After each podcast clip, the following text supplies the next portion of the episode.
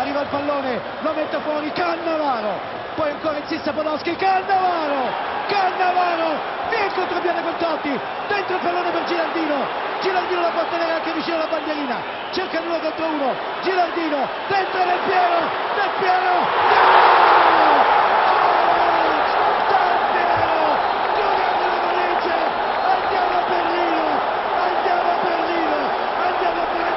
gol!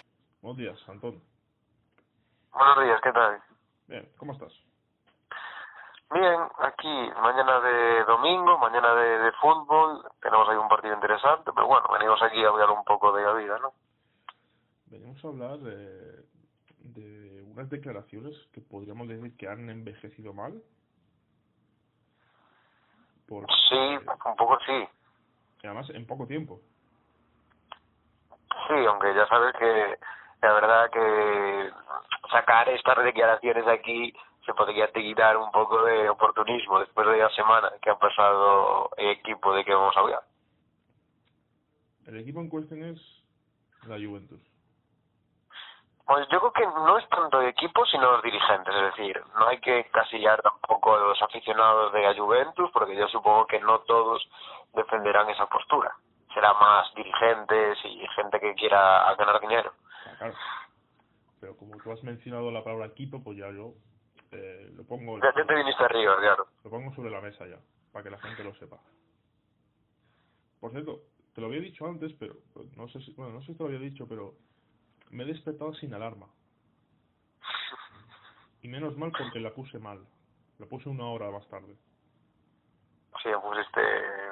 Bueno, quedamos a una hora, pero también es cierto que yo llegué un poquito tarde por motivos que se me escapan de, de mi manejo. Bueno, la verdad es que sí, te puedes comprar un ordenador mejor. O sea, Pues págame. bueno, podríamos llegar a un... Quizás lleguemos a un arreglo. A ver, Bueno, vamos con, vamos con, el, con el tema del podcast porque la verdad es que tiene bastante miga. venimos a hablar de las últimas declaraciones de, de nuestro gran y querido Agnelli, eh, que fueron hace, fueron no sé si el 8 o 7 de marzo, por ahí. hace- Sí, hace cinco días Sí. creo que fueron.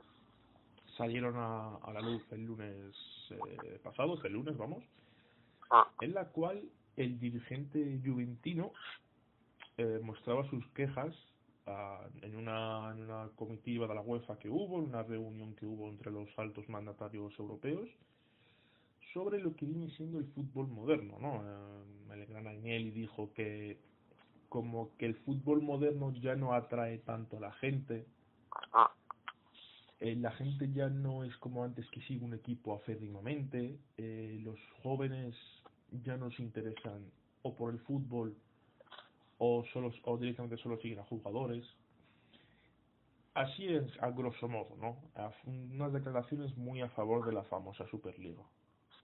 Bueno, yo creo que las declaraciones tienen muchas cosas que, que comentar, la verdad, porque cada, cada cosa que, que dijo eh, tiene, tiene bastante miga. Por ejemplo, lo que dijo de que eh, dos de cada tres jóvenes siguen el fútbol para no perderse y para, para tener como tema de conversación. Eh, yo creo que en ese sentido es un poco, digamos, ventajista porque Mm. también es cierto que seguir el fútbol en, actuación, en la situación actual pues es un poco complicado porque tienes partidos cada tres días y acabas saturadísimo por mucho que te guste el fútbol.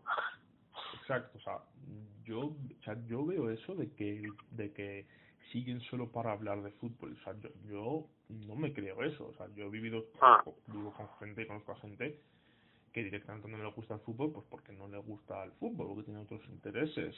Eh, y no creo que alguien que no le guste algo vaya a verlo para poder hablar de ello.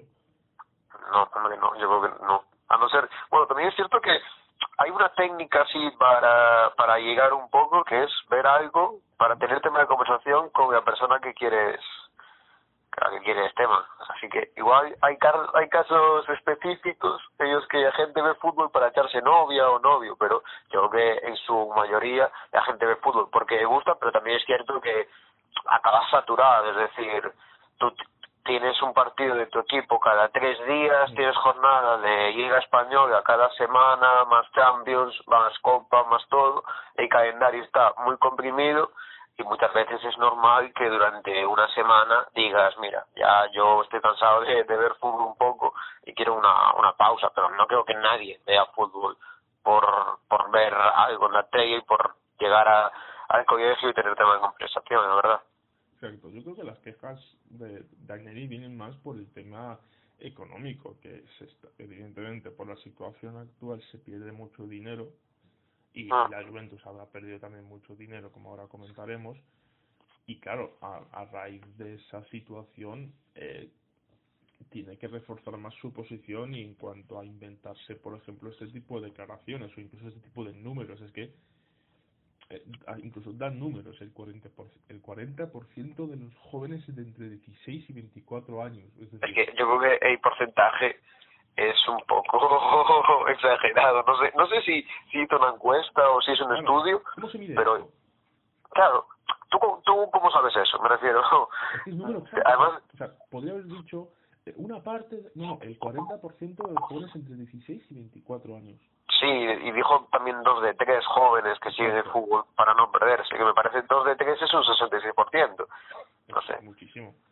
Y además es curioso porque en los últimos tiempos yo creo que estamos viendo sobre todo muchísima gente joven que ya no solo seguir el fútbol, sino eh, querer querer ver más allá o querer analizar más más el fútbol que la gente más mayor que, que ellos. Es decir, yo estoy viendo mucha gente de 18, 19, 20 años que a- hace uno o dos años seguían el fútbol desde una perspectiva de fanático y ahora se paran mucho más a pensar por qué hace esto mi equipo, es decir, mucho que, que quieren saber yo por qué se hacen las cosas y al final eso significa que yo creo que te gusta aún más el, el fútbol porque lo quieres entender.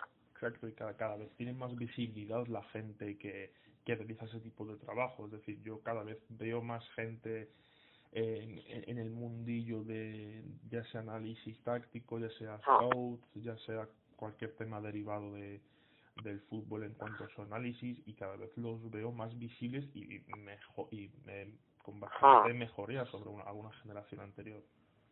Que yo creo que ahora mismo tenemos como muchísimas herramientas para, para ese tema y estamos viendo que mucha gente joven se empieza a interesar. No es no, no es como lo vende Añey y que mucha gente joven está dejando de seguir el fútbol. Obviamente que yo creo que esto también, eh, la situación obviamente tiene muchísimo que ver, porque pasamos como que fueron dos, tres meses sin ver nada de fútbol en directo y después un calendario saturadísimo que al principio la gente se veía cualquier partido y después ya obviamente la cabeza te pide un poco de un poco de vacaciones porque ese cansancio mental de ver fútbol fútbol fútbol fútbol pues al final al final te acaba te acaba saturando, Ah. claro. Otra de las declaraciones que dijo en este caso Agnelli es que eh, hay mucha gente que no sigue equipos en concreto, sino que es fan, o sea, o, es seguidor de, de futbolistas, en, no- más que de equipos. Eh, a ver, eh, en mi caso, eso es cierto al 50%.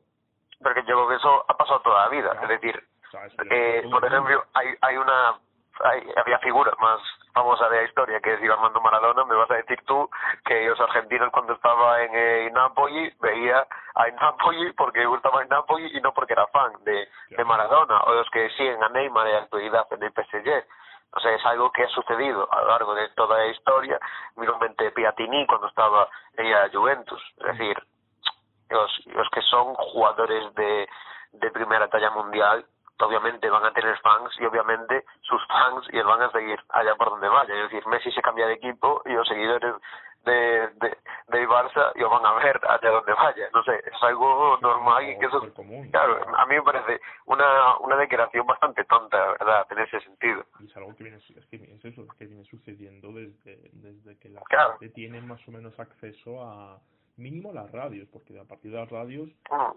tú ya te podías enterar de lo que pasaba más allá de, de, de tu país en cuanto a, a interés futbolístico, por ejemplo, y en un mundo a- el actual en el que tienes tantos accesos a tanta demanda, ya sea Mm. de pago o pirateado, es que tienes acceso a ver la liga bielorrusa si quieres. Entonces, eso incrementa el tema de, de, de, de, que si tienes un jugador favorito tienes un, un acceso mucho más fácil a, a seguirle y a verle.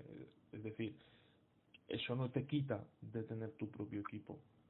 A mí te digo, yo creo que eso de, de que mucha gente siga a más futbolistas que, que clubes, joder, a un equipo grande como es la Juventus se puede beneficiar. Por ejemplo, tiene a Cristiano Ronaldo, que tiene una fanbase que en la actualidad no sé si es de la, mayor o de la segunda mayor de, del mundo, la cantidad de fans y de aficionados que tiene Cristiano Ronaldo y que se ven sus partidos, pues obviamente a la Juventus iba, iba a beneficiar. Por muchos, por muchos aficionados que tengas tú, si fichas a una estrella mundial, pues vas a tener más fans, vas a tener más gente apoyándote.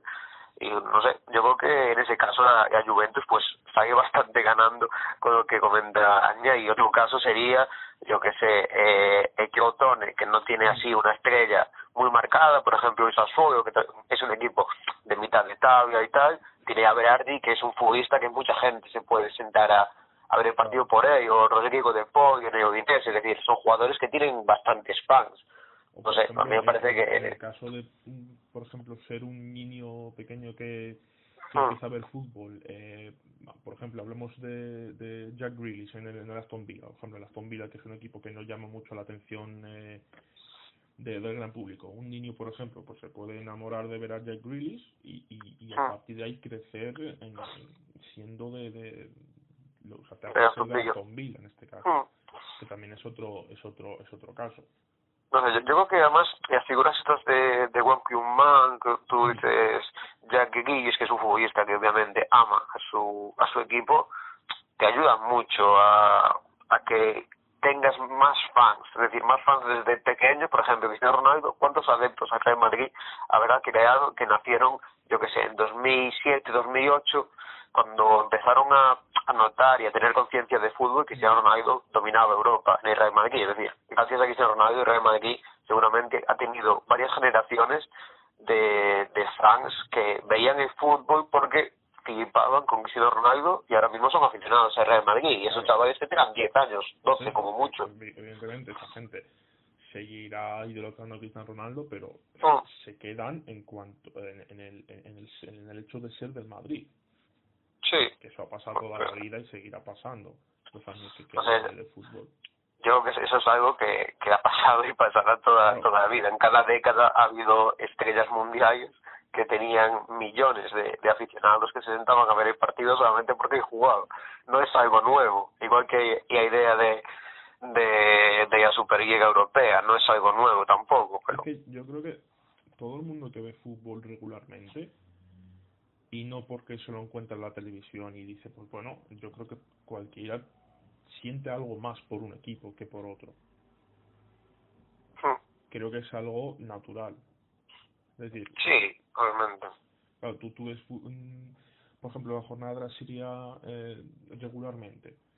Acabas siendo afín a, a, a un equipo. Acabas, eh, te acaba tirando más uno que otro por, por mucho, puede ser por X jugador, eh, por X forma de juego, por X entrenador, por X estadio incluso, pero al final te acabas apegando a un equipo en concreto. Entonces a mí esta declaración es, también me chiría bastante de, de Ainelli, ¿no? que es un, bueno, es un señor mayor que, que no... No, señor mayor no tanto, ¿eh? No sé, no sé si tendrá 50 años menos. es un señor mayor. Hombre, pero yo, yo, también entiendo que él tiene la perspectiva de que el fútbol es un negocio, es decir, él no tiene la misma perspectiva que tengo yo o que tiene que tienes tú, por ejemplo, porque él ve el fútbol como un negocio, de hecho toda su familia desde 1920 está asociada a la, a la Juventus, eh, presidente o, o dueño, eh, entonces ve que tiene que ganar dinero con el fútbol, tiene que salir rentable. Por ejemplo, este último año tuvo 113 millones de, de pérdidas, mm. pero es que este este dato tiene un asterisco tan grande que, que al final yo creo que no diría que es anecdótico porque joder 113 millones de, de pérdidas es una burrada eso es, eso es es obvio pero estás condicionadísimo por la situación actual y yo creo que si el fútbol vuelve pronto a como era antes, obviamente vas a tener ganancias. No sé, Yo creo que, que, que un poco de está aprovechando el momento para, para hacer un poco de propaganda porque la Superliga Europea sabemos que es algo que él siempre ha querido y que también saber que tiene pérdidas es un poco para que la gente se conciencie de que mm, hay que cambiar algo. Claro, a lo mejor él no, no tiene idealizado, bueno, él tenía una, una idea de lo que podía ser eh, los siguientes veranos de la Juventus eh, pre-COVID. Claro, mm. se le ha jodido la situación, se le ha jodido el garito, de, estando acostumbrado a tener más capital que el resto, a tener muchas más eh, posibilidades de mercado que el resto, ve que es una situación que se iguala un poco más y le entra miedo. Mm. Ahora bien, otra, Sí, otra declaración, pasamos a la siguiente, que es que el sistema actual no está hecho para la ficción moderna. Mm, No sé yo de lo que tenemos que poner a la ficción en el centro. Que, que- no sé qué, se refiere con que la, el sistema actual no está hecho para la ficción moderna. yo, yo lo que no entiendo es que diga esto justamente ahora, que es cuando, digamos que la Serie A se está haciendo un hueco. Yo entiendo que, claro, de, de forma personal, eh, los batacazos en Champions de estos últimos años son bastante grandes, pero es que la Serie A estamos viendo que últimamente ha mejorado bastante. Si me dices, yo qué sé, en 2017, 2018, pues yo entiendo que quieras un, un cambio porque a ti no te beneficia seguir ganando la Serie A y caer en cuartos o octavos de Champions. Pero es que actualmente no sé, yo creo que hay más competencia en la Serie A Es y que, es una de las temporadas en las que menos debería hablar Anelli de esto. Claro, yo creo que también A- Agnelli tiene su culpa de la temporada de, de la Juventus y debería centrarse en va- varias las cosas porque justamente esta temporada no es la más adecuada para comentar esto. Claro, y hablando un poco de- de- de- del significado de la ficción moderna, eh, sí es cierto que he visto algunas algunas ideales, algunos eh, aspectos de, gente que lo típico, que le gustan los partidos grandes, los partidos entre los más grandes del, de, de, de Europa, que al fin y al cabo son los que más llaman al público mainstream Hmm. que es evidente, ¿no? Porque dos grandes que se cruzan entre ellos genera muchísimo, evidentemente. Hmm. Pero claro, esto ya lo hablamos eh, hace dos años cuando grabamos sobre este mismo tema. Yo creo que lo picante de, de estos partidos es que se producen dos veces al año. Y claro, tienes eh, dos o una vez al año. Y tienes únicamente esa ocasión para ganarle. ¿Qué, qué gracia seguiría teniendo esto si se produjese cada dos semanas o cada tres semanas? Claro, lo que, lo que dices tú, lo bonito de estos partidos es la exclusividad. el público casual, si ve que esto se repite dos veces al mes, que va a dejar de ser casual y, y va a perder interés. Sí, completamente, porque si tú, por ejemplo, vamos a poner un partido, yo que sé, un Madrid-Barça, que supongo que es el partido más grande de fútbol que se puede ver. Si tú tienes un Madrid-Barça cada semana, es decir, tú tienes Madrid-Barça el sábado 18, después el sábado 25, así, durante una temporada, o si tienes seis Madrid-Barça asegurados cada temporada o cada semestre, mm, y la exclusividad que tiene que el Madrid vaya al Camp Nou ya pierdes. Es decir, obviamente sigue siendo un Madrid-Barça, pero no sé, a mí me parece que, que tengas dos Madrid-Barça cada temporada y da esa sensación de exclusividad, de partido que no te puedes perder, que, que no... Si pierdes, vas a tirarte o seis meses o un año entero recordando. Claro, es que si tú tienes una semana para recuperar para, para recuperarte y ganar al, al rival, no sé, yo no, yo no veo así eh, el fútbol. El fútbol yo creo que hay veces que tienes que estar jodido con ganas con ganas de cagarte en todo porque tu equipo te ha cagado y con, porque tu equipo no gana a tu máximo rival y otras que tienes que estallar de, de alegría porque estás en el mejor momento deportivamente hablando de tu vida. Si tienes una semana para perder un partido, ganarlo, perder otra vez, ganarlo, no sé, esa sensación de, de exclusividad, de he ganado un partido que tú no vas a poder ganar hasta dentro de X tiempo, no sé, tú imagínate que eh, gana el, el Madrid al Barça en semifinales de Champions. Sí. Tú imagínate que las semifinales de Champions se repiten, esas mismas semifinales se repiten a los tres meses.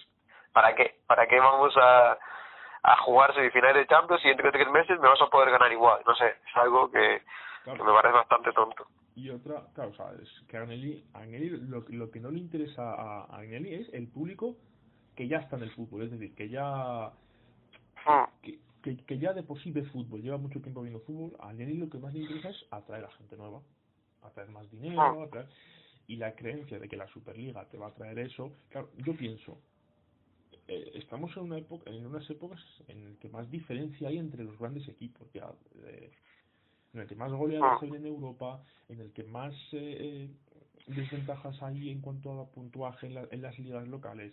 Eh, yo no sé si, si Agnelli cree, o la gente a favor de la Superliga cree, que va a ser super igualado todo, que se van a decidir eh, todos los puestos por dos puntos.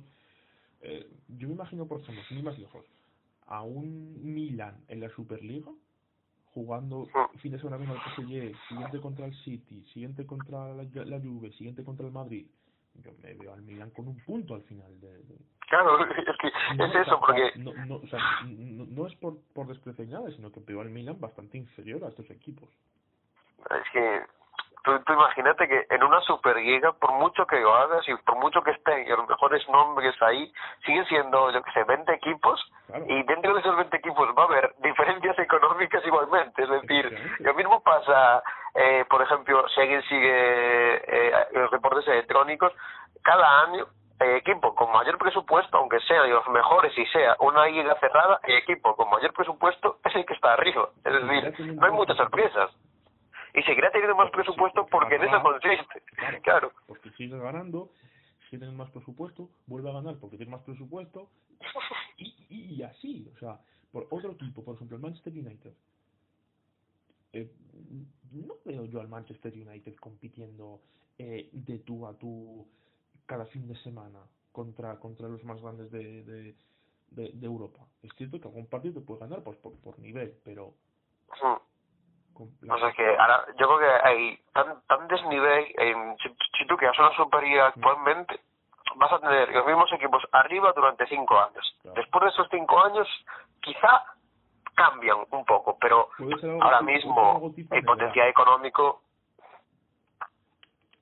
o sea, algo tipo de NBA, que, que hay lustros en los que dominan unos, luego pues, va cambiando un poco la rueda y hasta que dominen otros, pero es que las desigualdades en cuanto a, a resultados clasificatorios, etcétera, para mí van a seguir existiendo incluso Pero- más, pero es más que- eh, el modelo de NBA sí, se, es muy bonito en el papel, de Mm. tú juntas a los mejores equipos en una liga cerrada, y, y después seguro que el año que viene el peor equipo mejora. Sí, pero es que en la, en la NBA hay un factor muy importante que se llama draft Sí. que aquí no tenemos.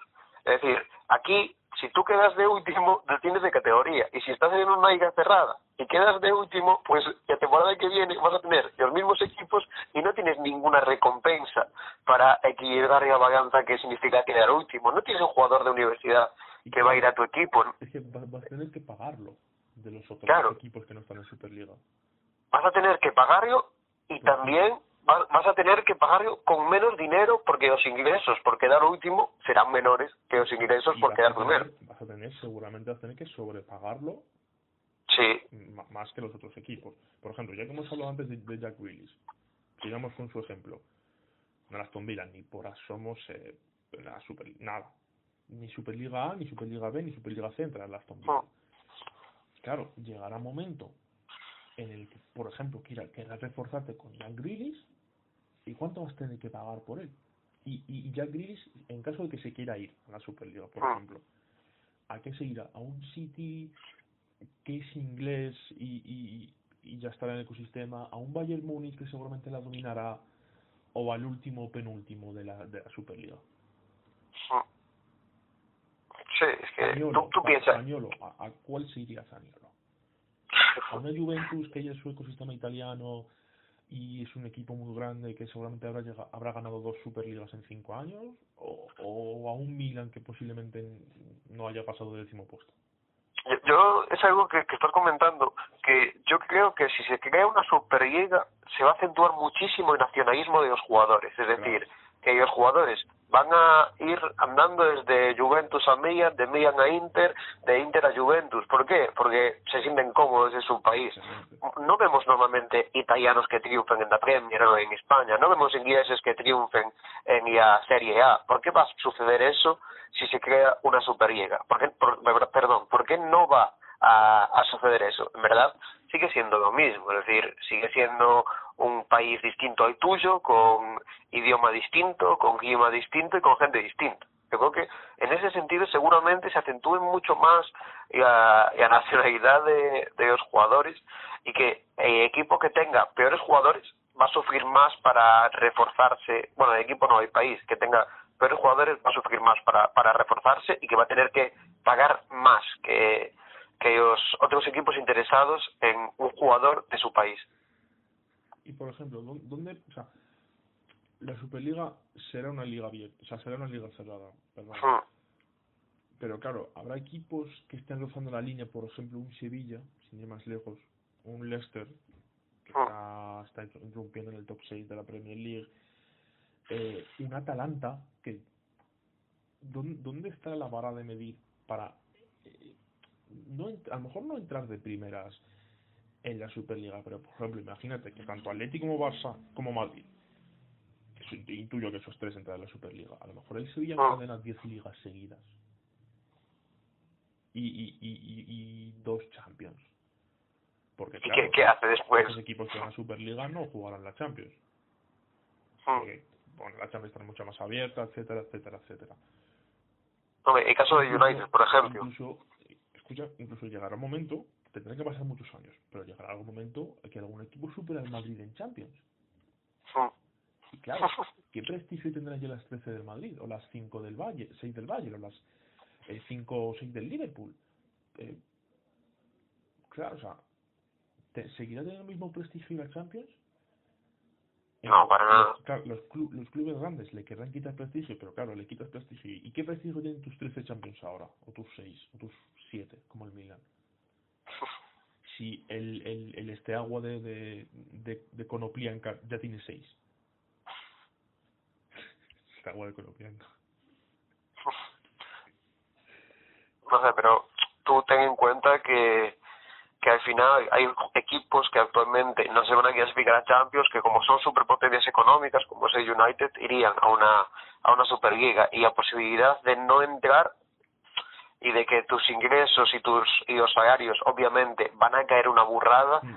eh, va a negar la posibilidad o negaría en el caso de producirse la posibilidad de ser profesional o de ganarse la vida con el fútbol a mucha gente ten en cuenta que va a haber un techo de cristal que muchos jugadores no van a poder romper porque a dónde vas a a dónde vas a ascender después de ganar la primera división de España eh, si no puedes mm, acceder a una superliga europea es decir es complicado en ese sentido. Lo que seguía diciendo que al final me, me fui.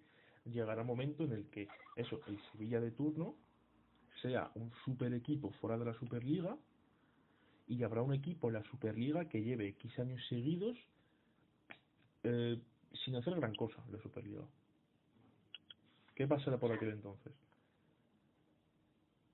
¿Echarás a alguien de la Superliga porque no, no está dando el nivel eh, que quieres o que deseas y meterás a otro que está fuera que se lo ha ganado ya? ¿O, se podrá hacer ampliaciones de, de equipos como se, se rumorea en la NBA de, de entrada de otra franquicia y, y ampliar el, el, el cupo? Porque otro equipo se lo ha ganado ya fuera en los siguientes 10 años? No, yo creo que eso no, no sucederá. Es decir, si hablamos de Superliga cerrado, pues a no ser que tengas una inyección económica enorme, pues no, no sucederá. Y al final es muy complicado hablar de esto porque es algo que se lleva hablando a lo largo de, de, toda la historia. Hemos visto cambios en el fútbol y en las competiciones más importantes, por ejemplo, el paso de la Copa de Europa a Champions League, que ya te cargaste bastantes equipos, digamos, modestos, pero históricos, a la, a la vez con ese cambio, el cambio de, de cuando se formó la Premier League a principios de los 90, que también te cargaste bastantes equipos y contribuiste a formar una una élite inglesa que sigue existiendo. Lo último ya, que es la entrada de la Conference League, que es eh, un, una baja una semi bajada de pantalones de Ceferín para, para, acomodarles y, evitarles esos viajes inhóspitos a la Patagonia, esos rivales de, de nombre impronunciable, que, es, que es lo que viene siendo la, la Conference League, que a lo mejor el sexto de la Premier, el sexto de la, de la, de la Bundesliga, el sexto de la, de la Serie A, tendrán que viajar hasta, no sé, tendrán que un viaje con escala a Kosovo, porque no llega un avión directo ahí, se lo van a comer. Oh. Pero la cosa es que los equipos grandes, entre comillas, que juegan la Europa League, tampoco tengan que tener esos eh, esos enfrentamientos eh, tan inhóspitos porque no les interesa y ha sido pues una bajada de, de, de Ceferín pues como fue la, por ejemplo los horarios de la Champions Sí, al final de la Champions ya... Son... Eh, es una manera de, dar un poco la mano, ¿no? Para, para atrasarlo lo mm. máximo posible. Y... Yo, que, yo creo que Ceferín sabe mejor que nadie que va a llegar un punto en el que se vaya de las manos. Es decir, ya está intentando ceder un poco, que, que estén más contentos con él, que es mm. que por mucho que cedan van a seguir con, su, con sus quejas, con, pidiendo más cosas, porque de la Conference League, por ejemplo, eh, los clubes ingleses muchas veces comentaban que a ellos no les interesa clasificarse a Europa League. ¿Por qué? Porque pierden jugadores y después a Premier te dan muchísimos más ingresos. No te compensa a no ser que ya ganes. Y al final vemos que en Europa League los equipos ingleses van con su pientísimos, es decir, van con el primo hermano de, de Pogba. Pero, claro, en fases finales es donde aparecen de verdad, porque ellos saben que en fase de grupo se pueden clasificar y si no se clasifican, pues mejor, tienen menos partidos en el, mm. en el calendario. La Conference League obviamente es para librarse de, de hacer desplazamientos de 500.000 kilómetros. Es decir, en ese sentido ya, ya vimos que, que este FEIN está intentando que estén contentos, pero ya ECA, que es ya y la Asociación de Clubes Europeos no va a dar su brazo a torcer, va a querer más y más, y al final tú cuando das la mano muchas veces te cogen el brazo. Y, pero claro, ¿tú qué puedes hablar de esto si te han eliminado los últimos tres años equipos que no estarían en la, en la Superliga, por ejemplo, como el Loporto, como el Ajax, bueno, el Ajax no sé si, si estaría la verdad, o como el Olympique de Lyon, es decir, ¿en qué lugar te deja? Claro, yo creo que esas, esas eliminaciones son bastante curas de humildad en ese sentido. Lo más, difícil, o sea, lo más complicado es que son eliminatorias a doble partido. Que no es un partido de que te han sorprendido, que hacen un expulsado, que has... No, no, son dos partidos, 180 minutos. Y te han eliminado. Hmm. Sí, es que yo creo que eso es una cura de humildad que debe doler bastante, porque además no, no pierden esas eliminatorias, digamos, de forma injusta pierden esas eliminatorias porque no han conseguido formar una plantilla lo suficientemente buena para ganar la competición. Al final en la competición vas a tener partidos que se atraganten y los tienes que sacar adelante. Y a Juventus no fue capaz de sacar esos partidos adelante con equipos que eran inferiores a, ella, pero ganaron a eliminatoria. Entonces... Claro, ¿en qué lugar de la Superliga te deja a ti que te elimine el Porto, por ejemplo? ¿qué te, ¿qué te espera el contra el Valle si no pudiste contra el Porto? Te dejan un, bastante mal lugar. Luego, la, una de las últimas declaraciones que deja Anelli, que en esto en parte estoy algo de acuerdo, ¿vale? O sea, sorprendera, pero estoy algo de acuerdo, que es que a lo largo de la temporada hay muchos partidos, entre comillas, irrelevantes. Que no, no, que no hay competitividad, que no hay, que, que no se juega nada en, en, en concreto. Esto suele suceder por las últimas semanas de competiciones locales. Típico que se enfrenta el duodécimo contra el décimo, que ya no tiene aspiraciones a nada. Que eso se mucho en Italia hace dos años o, tres, que querían reducir el número de, de, equipos de la Serie A 16 por el mismo motivo, porque llegaba ya una época en el que a lo mejor un equipo que se jugaba el todo por el todo se enfrentaba a un equipo que ya pues, que ya no se jugaba nada y eso pues ah. a veces incluso puede llegar a, adulterar la competición en cierta medida etcétera eh, no sé en esto estoy algo de acuerdo pero tampoco quitaría yo equipos de, las competiciones. Creo que es algo que sucede de manera natural, pues porque hay equipo que ya, un equipo que ya ha hecho sus deberes, que ya ha cumplido con sus objetivos de temporada y lo ha hecho mejor que el otro, y no es su culpa el no jugarse ya nada en un tramo de competición.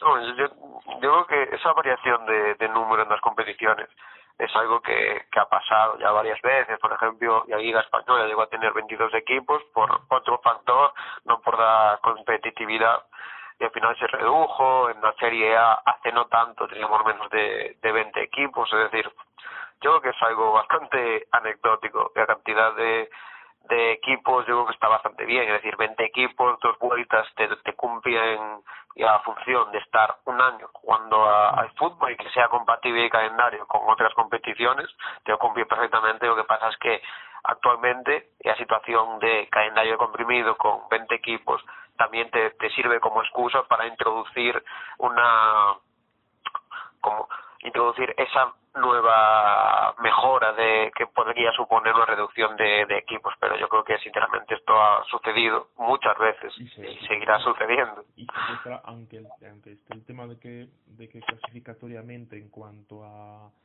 descenso Europa o, o título no te juegues nada siempre está el hecho de, de quedar un puesto más arriba que te genera más derechos televisivos y más hmm. mejor situados estarás en el reparto ten en cuenta que hay muchos jugadores a final de temporada que se juegan el puesto o se juegan un contrato mejor, es decir, a final de temporada cuando las papas queman y muchos muchos equipos se juegan todo, es cierto que igual se juegan todo uno o dos equipos, pero si esos dos equipos se enfrentan contra otros, pues no es lo mismo el nivel de intensidad que van a tener los otros equipos va a ser inferior, pero muchos jugadores se van a jugar un contrato o un fichaje, muchos jugadores van a quedar libres. Yo, en ese sentido, creo en la profesionalidad de los jugadores y obviamente van a dar todo. Es decir, los, partidos van a ser interesantes si te gusta el fútbol, sí o sí. Hmm. Sin más lejos, por ejemplo, eh, eh, me acuerdo, sin más lejos, el Leganés el año pasado, que se jugaba la permanencia en el último minuto contra el Madrid, que ya no se jugaba nada. Y el Madrid pues jugó seriamente contra, contra el Leganés. Es decir, o sea, ah. son partidos que tú dices, la profesionalidad siempre está por encima de, de, de, de todo y creo que un, que un equipo que está en primera división, un, jugador que está en primera división de, la, de, de, una de las mejores ligas del mundo, eh, tiene, tiene los ojos de absolutamente todo el mundo puestos, la profesionalidad no se pierde en estos momentos. Ah. Creo que muchas veces la profesionalidad de los jugadores se duda y en esas en esas últimas jornadas es cuando cuando se demuestra eh, si eres profesional o no. Otras veces tienes partidos como un Genoa Fiorentina de hace dos años que fue un 0-0 de, de manual y que se sacaban ambos, pero muchas veces sí que se demuestra que los jugadores van a ganar el partidos de minuto cero aunque no se jueguen nada. Y que claro, al presidente de tu equipo, al, al, al que lleve la economía de tu equipo, le interesa que ganes ese partido para quedar duodécimo en vez de, décimo tercero, porque ah. ingresas medio millón más. Claro, eh, medio millón muchas veces marca la diferencia de puedo ejecutar este fichaje o no. Claro, o esta renovación, o X, o, fichar eh, X persona para este cuerpo técnico, o para ojeador, o para tal, o para cual. Ah. Es decir, eh, hay muchas hay muchas necesidades en los, en los equipos, en los clubes, en las entidades que no se ven a simple vista.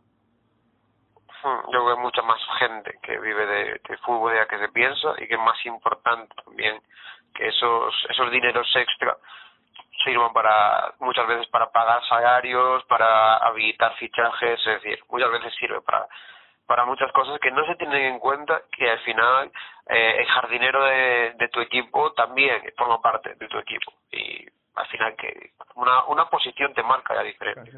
A ver, estas declaraciones de Agnelli lo que, lo que dan a entender es que, por ejemplo, empatía no tiene este señor. ¿Que es cierto que de la empatía no se come? No. ¿Que es cierto que a Agnelli no le hace falta nada más en su vida? También es cierto. O sea, trabaja en un equipo que, que, que que suele dominar, que, que suele, suele ser mejor que el 90 y mucho por ciento de los equipos contra los que se enfrentan a lo, a lo largo de una temporada. El, el, estas declaraciones, estos deseos que muestra, no sé muy bien que, cómo hablan de, de, de, la persona que es Agnelli, que, que sí es cierto que la familia Agnelli eh, ya se sabe de qué pico gea, ya se viene sabiendo en los últimos 100 años. Pero claro, este tipo de, de, de, de declaraciones, no sé yo qué bien dejan o, qué, o cómo dejan parado a, a sobre todo porque dos días después está eliminado un equipo que según tu baremo aburre a la gente, eh, no es competitivo, eh, no entra en la Superliga, eh, ¿sabes? O sea, hmm. el timing ha sido el correcto. Hmm. Otra cosa que, que dijo bastante interesante es que él diría de que no sé ahora mismo no se fichasen jugadores de entre equipos de Champions es decir que tú no fiches tú siendo de la Juventus no fiches a alguien de PSG que fichen jugadores de fuera de la Champions. Yo creo que esto sigue y a, y a línea de la que hemos hablado en este en este podcast un fútbol cada vez más elitista en el que tú robas al pobre y se lo das al rico en este caso y que yo creo que si si no existe la posibilidad de que como, como en su momento pasó, que el PSG y robe a Neymar al Barça y quitas al fútbol un salseo que en veranos aburridos, esos rumores de que Haaland ahora mismo se va a ir a media Europa no existirían. Y es que cuando no hay fútbol, muchas veces el mercado está divertidísimo y si tú no puedes fichar a jugadores de Champions, mm. ¿en qué te queda el mercado? Que, que, es una cosa a la que a la que la Juventus nos tiene ya acostumbrados últimamente. Quitando el caso de Cristiano Ronaldo, los mejores ah. fichajes de la Juve en los últimos años es eh, un intercambio con el Barça, que no es no es, ah. es, llegar a un acuerdo a un intercambio, porque las dos las dos eh, los dos eh, bandos estaban de acuerdo, eh, Kulusevski del Parma, eh, eh, Chiesa y Bernardeschi de, de, de la Fiorentina, eh, ah. Cristian Romero, que si no me, no me llega Cristian Romero, bueno, que no llega de un equipo de Champions, Cristian Romero, eh, Chesney del Arsenal, que no es un equipo. Bueno, Cristian Romero, ah, no, sí, sí, pensaba que decías eh, Cristian Romero o este, esta temporada en Atalanta. No, no, o sea, en, el fichaje de Cristian Romero antes, antes de cederlo al Atalanta. Pues ahora mismo no te, no te sé. pero que no viene de un equipo Champions. Eh, eh, The Light, que sí es cierto que la es un equipo Champions, pero no es, no es tan fuerte como, como puede ser la, la propia Juventus. Bentancur, que llegas de Boca. Bentancur, que llega desde, desde Boca Juniors. Eh, Gala, que llegó desde la Serie B. Bueno, serie, serie B creo que Palermo estaba en ese momento. ¿eh? ¿Sería? Bueno, pues sí. del, del Palermo, que no es un equipo Champions. Esto lo dice Agnelli porque ya está muy acostumbrado a ese modelo y es un modelo que le ha funcionado muy bien. Sí. Entonces, eh, no sé si lo dice más allá por el miedo al de que venga un PSG y porque el PSG tiene mucho más acceso y mucho más eh, libertad financiera que de la que puede tener él. Yo creo que él se está como guardando un poco a espalda, diciendo, si yo he sido capaz de armar un equipo competitivo, cogiendo jugadores de los equipos, por ejemplo, el Bayern lo que hacía siempre era quitarle jugadores al Borussia. Y en ese caso, el Borussia, si si por algún casual no fuese equipo de Champions, sí que podría fichar, pero el Borussia actualmente es un equipo de Champions, entonces el Bayern se, se, se vería imitadísimo. No tan solo Borussia, el caso que ya muy olvidado porque ya pasa mucho tiempo, pero el caso de Neuer. De Schalke. Neuer llegó a unas hmm. finales de Champions con el Schalke, haciéndolo, haciéndolo eh, con un rendimiento increíble. Eh, ya era uno de los mejores porteros del mundo y se lo lleva al Bayern gratis porque lo convence de renovar. Hmm. Que es una estrategia bastante típica de, de Bayern. Claro, y es una estrategia que en la Juventus eh, se ve cada vez más. Hmm. Es, es, yo creo que son declaraciones o es una intención más allá de que no me hagáis daño a mí porque yo no puedo haceros nada a vosotros. Claro, yo creo que... Realmente la Juventus eh, no está Tiene, yo creo que la Juventus financieramente está un poco fastidiada en la actualidad. No, no, es, no está tan bien como otras temporadas. Y no, obviamente, no voy a sacar a, al fichaje de Cristiano, porque a mí me parece bastante acertado, de hecho diría bastante económico, pero se ha visto de frente con la situación actual y, y a reducción de, de beneficios ha generado gastos, ha generado pérdidas. Estuvo, estuvo, estuvieron muy feos los recortes en la Fiat para fichar a Cristiano Ronaldo. Sí, eso es verdad. Un poco feo. Claro, es que yo creo que en esos cuando cuando hubo esas medidas en la Fiat ya nos dimos cuenta de que no había tanto dinero como el público piensa, porque estamos hablando de cantidades de millones, de mil millones, pero cuando necesitas recortar en algo tan pequeño como como serían esos salarios de los trabajadores, pues algo mal algo malo pasa en la en, en la realidad. Claro que, que yo creo que estás, y estoy convencido de que estas declaraciones vienen, no estas últimas, sino todas, vienen desde el miedo eh, que, que, tiene Agnelli de, de, bueno, y lo que está provocando el no, no poder, el poder no ganar el Scudetto esta, este año, el, la Champions, eh, el estar perdiendo contra el Porto porque venían de, de, de, 2-1 en el Dragao, vienen infundados un poco del, del miedo que, que tiene encima de que le están recortando ya los equipos de Serie A, por ejemplo. O sea, ya no es el máximo favorito de la Serie A.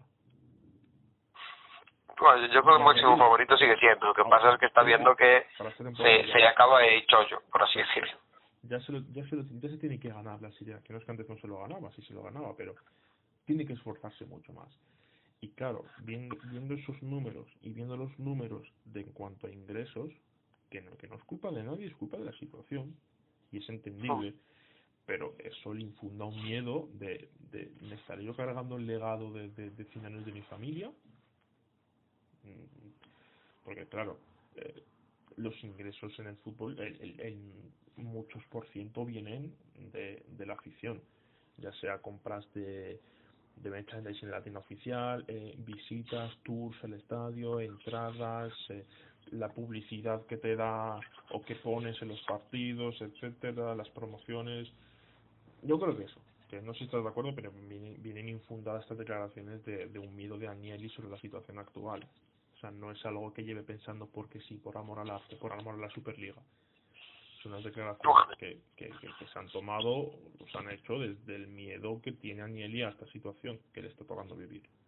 Yo creo que sí que él sí que quiere una superliga porque generaría generaría más ingresos, es decir, yo creo que independientemente de la situación en la que estemos, él haría las mismas declaraciones, pero también es cierto que el timing ayuda bastante y los, y los datos de que han perdido dinero ayuda bastante a, a que tengan motivos más para más motivos para defender su, su supuesta superliga porque está diciendo nosotros los mejores clubes del mundo estamos perdiendo dinero este sistema no se puede sostener durante mucho tiempo más pero también es cierto que el fútbol ha, ha creado una una burbuja que va a explotar en algún momento porque no es normal la cantidad de dinero que se mueve actualmente. Estamos viendo que los fichajes se inflan una barbaridad, hay hasta sesiones con opciones de compra.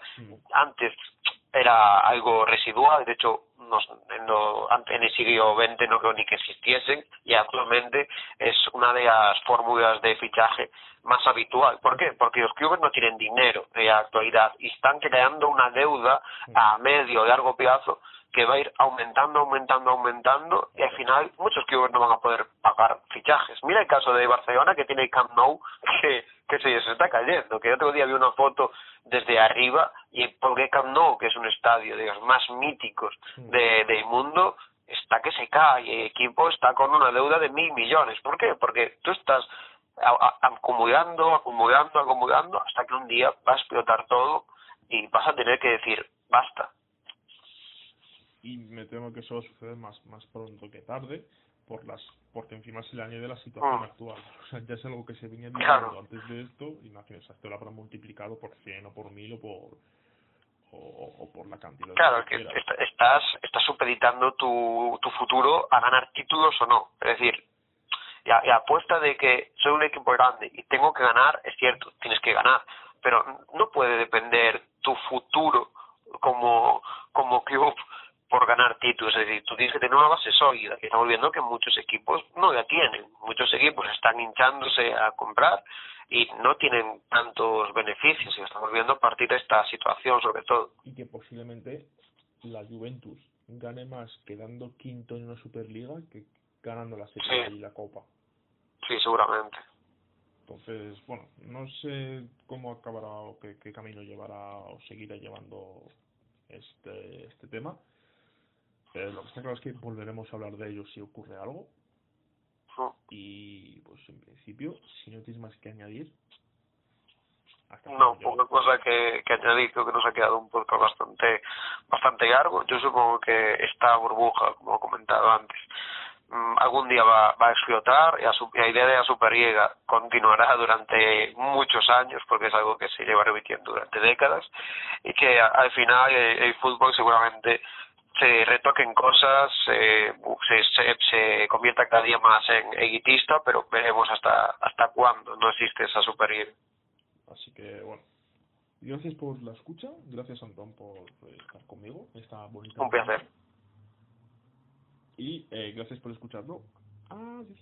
Andiamo a Berlino! Uno spettacolo, uno spettacolo, loro tutti avanti, tutti siamo ripartiti alla grande, ha fatto un gol del Piero, l'aveva sbagliato così nel 2000 contro la Francia in finale, qui non l'ha sbagliato, l'ha messo dentro. È finita! È finita! Chiudete le valigie amici! Si va a Berlino Beppe! Si va a Berlino Beppe! Andiamo a Berlino! Andiamo a Berlino Beppe!